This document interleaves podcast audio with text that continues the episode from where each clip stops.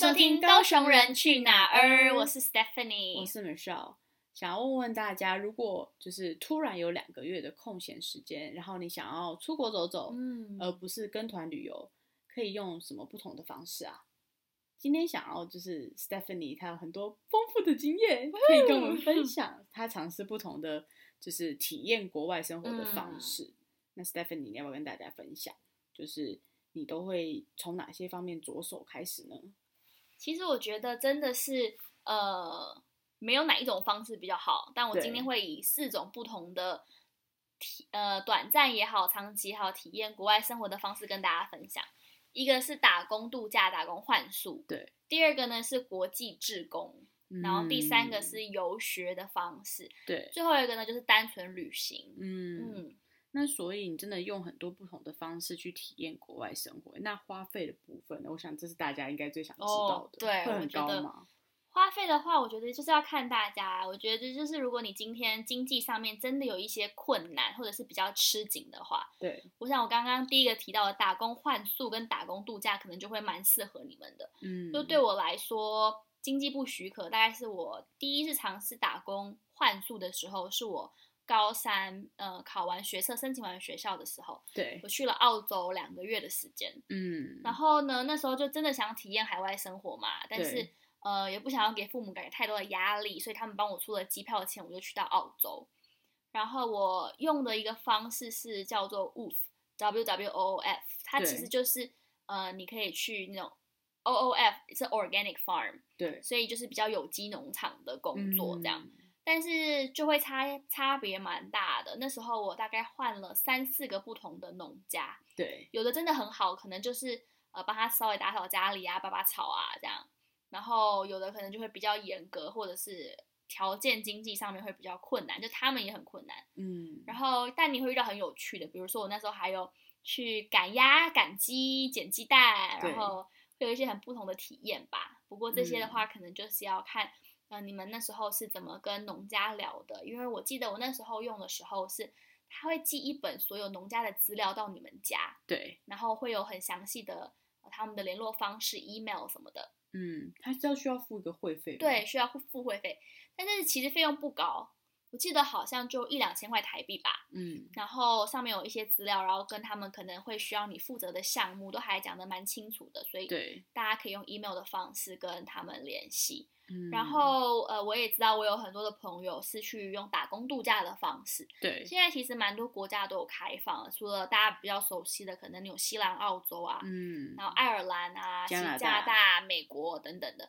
然后还有很多欧洲其他的国家。如果你有可能呃两三个月的时间，甚至再久一点，半年、一年、两年的时间，然后你经济上面比较没有那么宽裕的话，对我觉得打工换宿度假是一个很好的方式。对，嗯现在我知道有一种也是去帮忙照顾小孩的，哇，好嗯酷哦，是新的模式是不是？应该也是有，也是蛮久的。我觉得只是说呃，最近开始比较夯的，对我知嗯道我也有朋友去。呃，澳洲帮别人照顾小孩，哇，对，所以有很多不同的方式，我觉得大家可以再去查资料。嗯，然后如果说呃提到费用的话，如果你的经济上面相对比较宽松有许可的话，我觉得游学团也是一个方式，对，因为它真的可以避免掉很多麻烦、很多困扰，嗯。然后就有点像是一个 package 吧，就是它会帮你从头到尾服务好。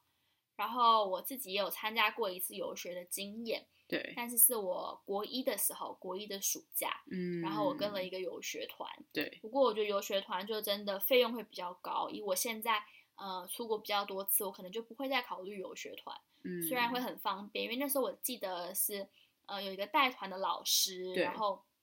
他们带着你上飞机，对。你去了以后就被分到不同的寄宿家庭嘛，嗯，但是其实所有事情都联络好了，然后寄宿家庭的人会告诉你你要怎么样自己搭公车去呃你的学校，嗯嗯，你放学的路线怎么回来，然后你会花一些时间跟呃寄宿家庭的人在一起，还有你们班的同学。不过就是你基本上没有需要操心的事情，因为、嗯呃游学代办机构他们都已经帮你们一条龙服务好。对，但是呃，坏处就是你可能不会有太多自己去探险冒险的时候，嗯会比较固定这样。而且游学团的费用我觉得是蛮高的，那时候我们大概也花了二十几、三十万左右，哇，而且才二十八天吧。所以我觉得，如果呃经济上面比较没有那么宽松，或是其实你自己的语言能力还不错，然后你有很多出国的经验，嗯，我会觉得游学团会比较是我自己现在最后考量的。对，嗯那国际志工呢？我知道你当过蛮多次的国际志工。嗯，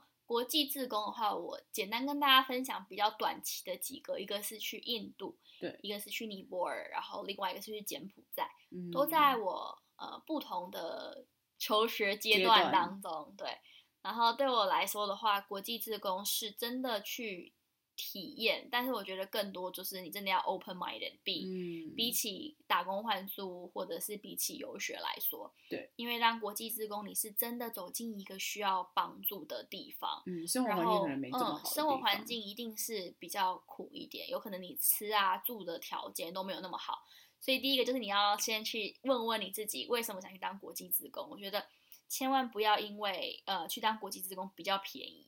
因为我知道很多人会觉得，哎，如果去尼泊尔或印度只要花三四万块或四五万块，那我当然选择就是去当国际职工啊，可以去个两三个礼拜、一个月，还花那么少的钱。对，所以我觉得，如果你是用这个出发点去的话，可能国际职工这个选项就比较不不适合你，因为会跟你的落期待有很大的落差。嗯，因为你真的就是去教室，或者是你真的去帮忙盖房子就你可能比较没有办法有旅游观光的嗯，对地，方。对你当然呢很贴近呃当地人的生活，可是我觉得如果你用这样的出发点去，其实对自己也会有一点压力，对当地也不见得有实际的帮助吧。嗯，可是那时候我是因为我真的很喜欢小孩，对，然后我那时候到现在其实我都还蛮想去当偏向当老师的，嗯，所以我想要去看看那样的环境是不是真的是我想要做的，然后我是不是能持续的继续贡献一点点。嗯我觉得那三次国际自工的经验，其实对我之后呃选择休学有很大的影响。对对，所以那是我选择国际自工的原因。嗯，那旅行呢？旅行大概就是你最常、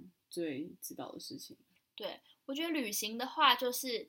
如果我今天比如说我想要体验的是呃高三，然后想要体验的可能是想要有一点灵修小生活的这种感觉。可能我可以选择印度尼泊尔，就亲近一点的。嗯然后，如果我今天想要的去看看自然风景，然后想要的是冰川，或者是我可能可以去瑞士、欧洲，对，然后可能看极光，可能可以去北欧。就对我而言，旅行会是呃，你手头稍微有一点钱，然后但是你是非常目标导向的，对，你已经知道我旅行就是想去看什么，或是我想要去去体验什么。比如说，我就是想要去知道呃。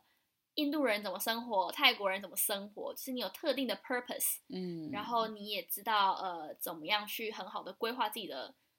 比如说食衣住行，这这四个你都可以知道你要怎么去安排交通等等的。那旅行也是一个很好的方式。对。嗯，那除了金钱考量以外，你觉得大家还可以怎么去选择适合他们的国外体验生活的的方式呢？嗯，我觉得如果你开始工作，然后存了一点钱，就是比如说你可能存个十十万块好了，对你而言当然还是会有一些需要考量的，但是就金钱并不是有这么大的压力，因为基本上很少有一张来回机票需要付到十万块。对，所以呢，下一个我自己会去考量的就是我这一次出国的目的是什么，嗯，长期、短期会先把它评估出来。对，然后比如说那时候我去呃澳洲的时候，就只是单纯因为我真的很想去纽西兰或澳洲。对，然后呢，我想要花很少的钱，嗯，然后我想要去接近当地的人，然后那时候我就觉得，哎，好像农业离我那那时候呃比较近，因为我有在那个呃世建会，我不知道大家知不知道，就是一个台湾跟农业相关的一个组织，对，然后我就也接触很多农业，所以我想要去看看，哎，农业在其他国家是怎么做的。嗯，所以对我来说，我已经出国的时候是有一个目的性存在的。对，对，所以我觉得大家可以去想想看，你去国外是想要体验什么样的生活？嗯，如果你今天想要去体验的是，呃，比如说跳舞，然后很奔放，那可能拉丁美洲就很适合你。对，然后，呃，先去想想看你的目的是什么，然后我们再回过头来去想说，那我要用什么样的方式出国？所以我觉得，呃，第一个你可以先抓预算，如果你今天的预算是十万块，嗯，你可以先去呃机票，可能我机票就是花三万或四万，对，然后我可能要去两个月，所以我住宿大概需要花多少钱，然后我的吃大概多少钱，交通大概多少钱，去把它这些标出来以后，然后你可以去找一些比较适合的地方。嗯，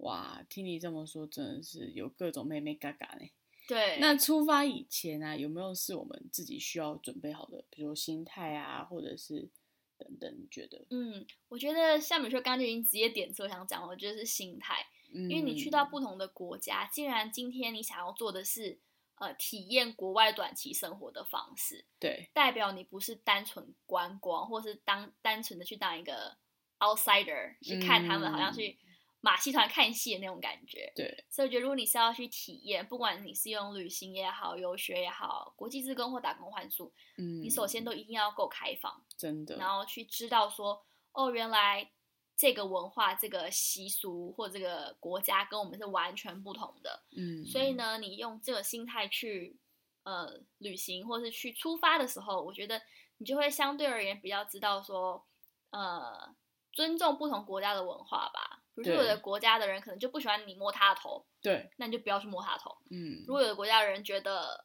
呃拖鞋没有拖鞋进别人家里是不礼貌的，那你就在外面就把鞋子先脱好。对，所以我觉得有一些事情是你出发以前你就要先做好功课，而那个功课我觉得不是说把每一天的行程安排好，虽然我自己也是一个很喜欢呃走一步算一步的人，对，但是我觉得尊重呃其他国家的文化背景是很基本的。嗯，我觉得这是最最最基本的，对，所以你出发以前，你一定要去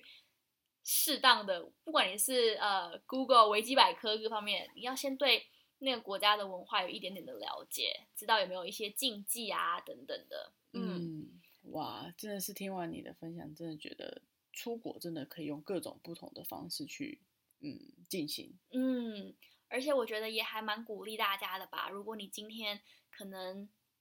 还单身的，然后你嗯还有一点点时间，给自己一段时间，可能你现在在工作没有那么长的假期，那可能是年假，对，可能两三个星期，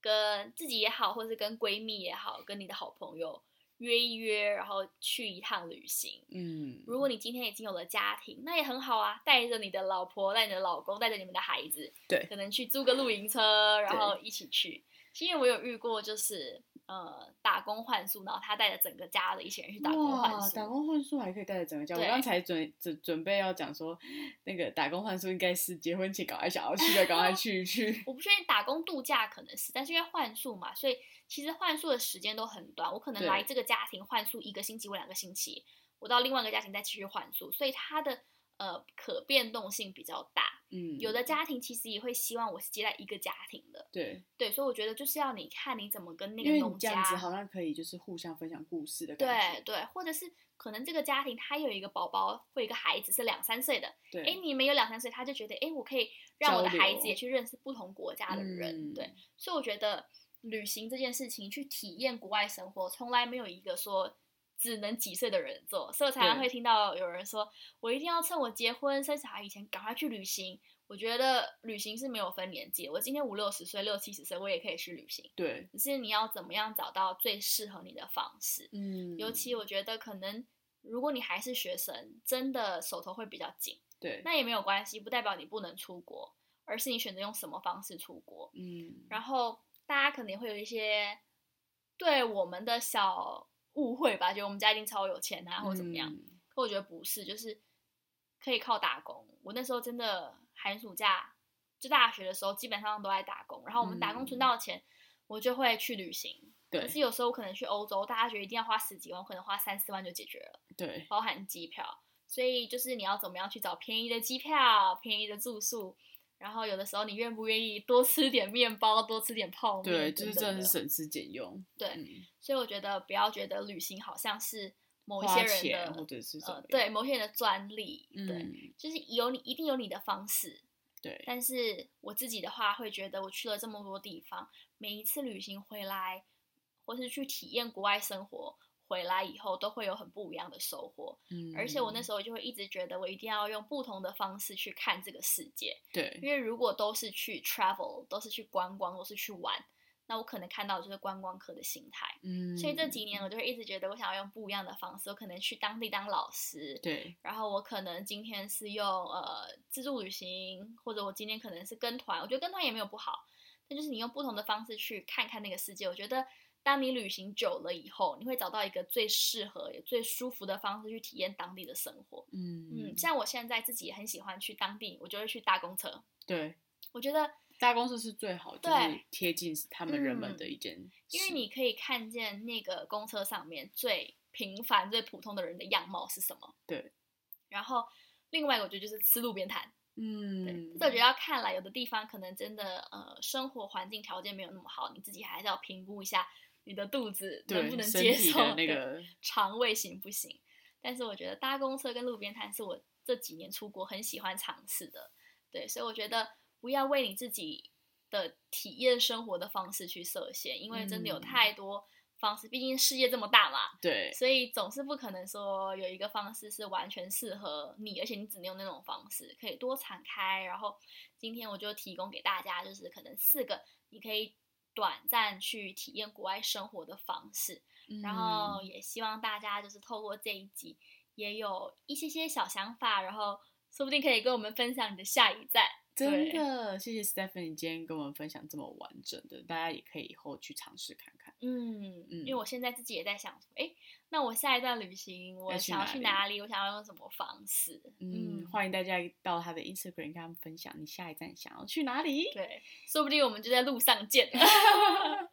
好哦，谢谢你们今天的收听。如果你喜欢的话，帮我们按五颗星。我们礼拜天都会准时更新喽，下礼拜见，拜。拜拜